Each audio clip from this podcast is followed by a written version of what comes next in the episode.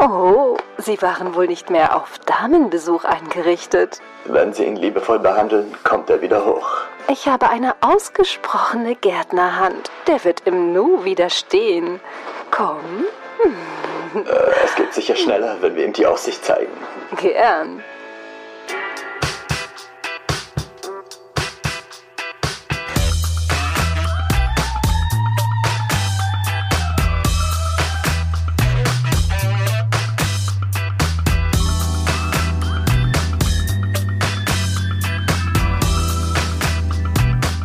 Hallo ihr Pornonauten und willkommen zur ersten Folge von Erdbeershake, dem Podcast, in dem es um Filme für Erwachsene geht, denn Porno ist mehr als eine Wix-Vorlage.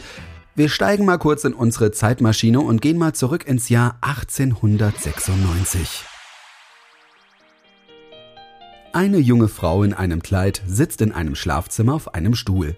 Neben ihr kniet ein Mann in einem Smoking. Die beiden turteln etwas herum und der Mann drückt ihr einen Kuss auf die Stirn. Er steht auf, holt eine Uhr aus seiner Hosentasche und deutet mit dem Finger aufs Bett. Es ist Zeit, schlafen zu gehen. Die Frau steht auf und der Mann möchte sie ausziehen, doch sie geniert sich und weist den Mann von sich. Dieser nimmt sich den Stuhl und setzt sich hinter einen Wandschirm und liest eine Zeitung. Währenddessen zieht sich die junge Frau aus.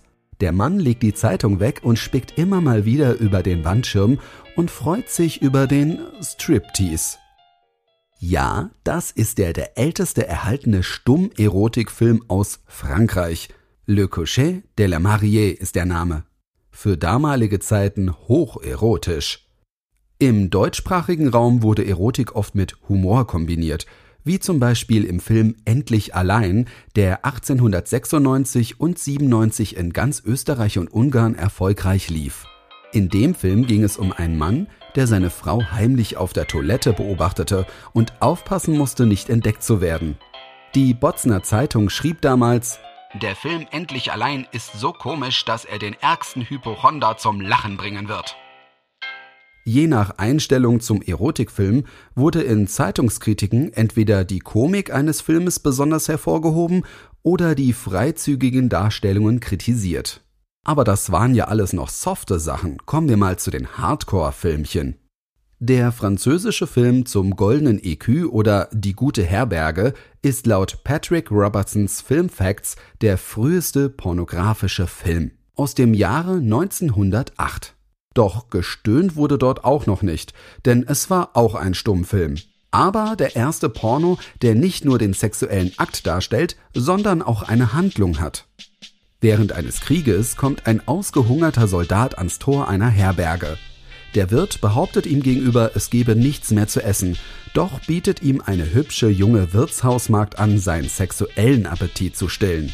Vollends satt wird er, nachdem ein weiteres Mädchen hinzukommt und den Soldaten ein zweites Mal bedient.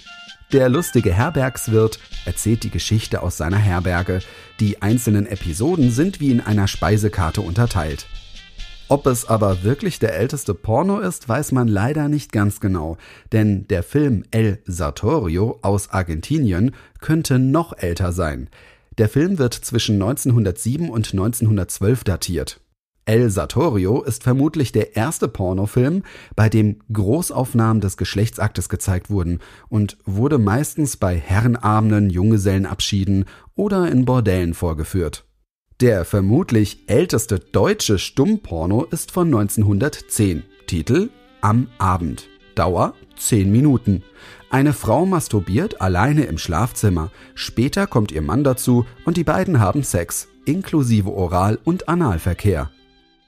Früher wurden Filme, die tatsächlich pornografische Handlungen aufwiesen, meistens in adligen Kreisen produziert und vertrieben. In den verschiedenen Ländern gab es immer mehr Proteste von Bürgern, die zu strengen Zensurmaßnahmen oder Aufführverbot von erotischen Filmen führten. 1910 wurde in Paris sogar eine internationale Konferenz der Bekämpfung der Pornografie einberufen. Da es früher sehr wenig feste Kinos gab, wurden die erotischen Filmaufnahmen in Wanderkinos gezeigt. Um möglichen Zensurmaßnahmen zu entgehen, spielten Wanderkinobesitzer häufig erst am letzten Abend eines Aufenthalts ihre erotischen Filme. In den 1940ern wurden Pornos dann verboten und viele Jahre lang im Geheimen, also im Untergrund gedreht. An die verbotenen Filmchen kam man dann nur privat oder über reisende Händler ran. Ja, und wurde man beim Betrachten oder Besitzen eines Pornofilms erwischt, drohte eine Gefängnisstrafe. Die Niederlanden legalisierten dann endlich 1969 die Pornografie, was zu einer Explosion der kommerziell produzierten Pornofilmchen führte. Filme oder Magazine wurden dann in andere Teile Europas geschmuggelt und unter dem Ladentisch verkauft oder in nur für Mitglieder zugänglichen Kinos gezeigt.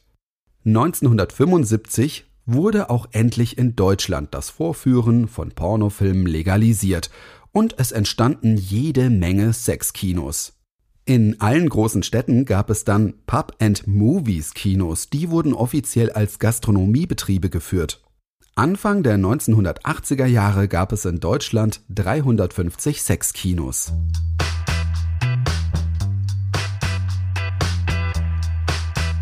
Meine ersten Erotikfilmchen, also Softpornos, habe ich im Nachtprogramm von RTL Sat1 Pro7 oder Vox gesehen. Wir kennen sie alle: Schulmädchenreport, Liebesgrüße aus der Lederhose, Emanuel und so weiter. Hardcore-Szenen durften bzw. dürfen jetzt immer noch nicht im TV ausgestrahlt werden.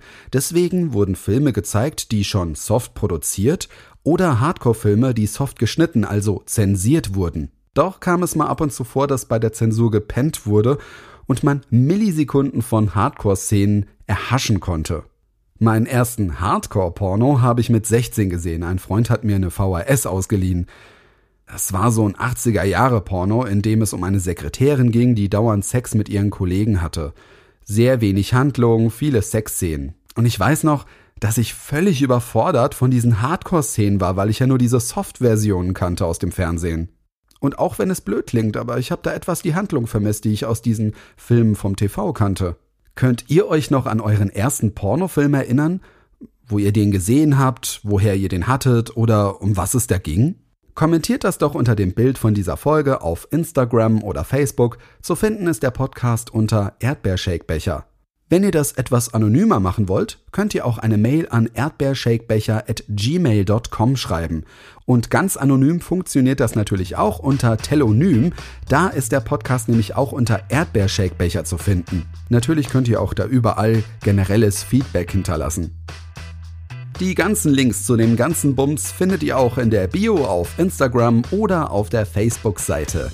Ja, und das war die erste Folge von Erdbeershake. Ich hoffe, sie hat euch gefallen. Wir hören uns bald wieder. Bleibt unanständig. Bye, euer Tom.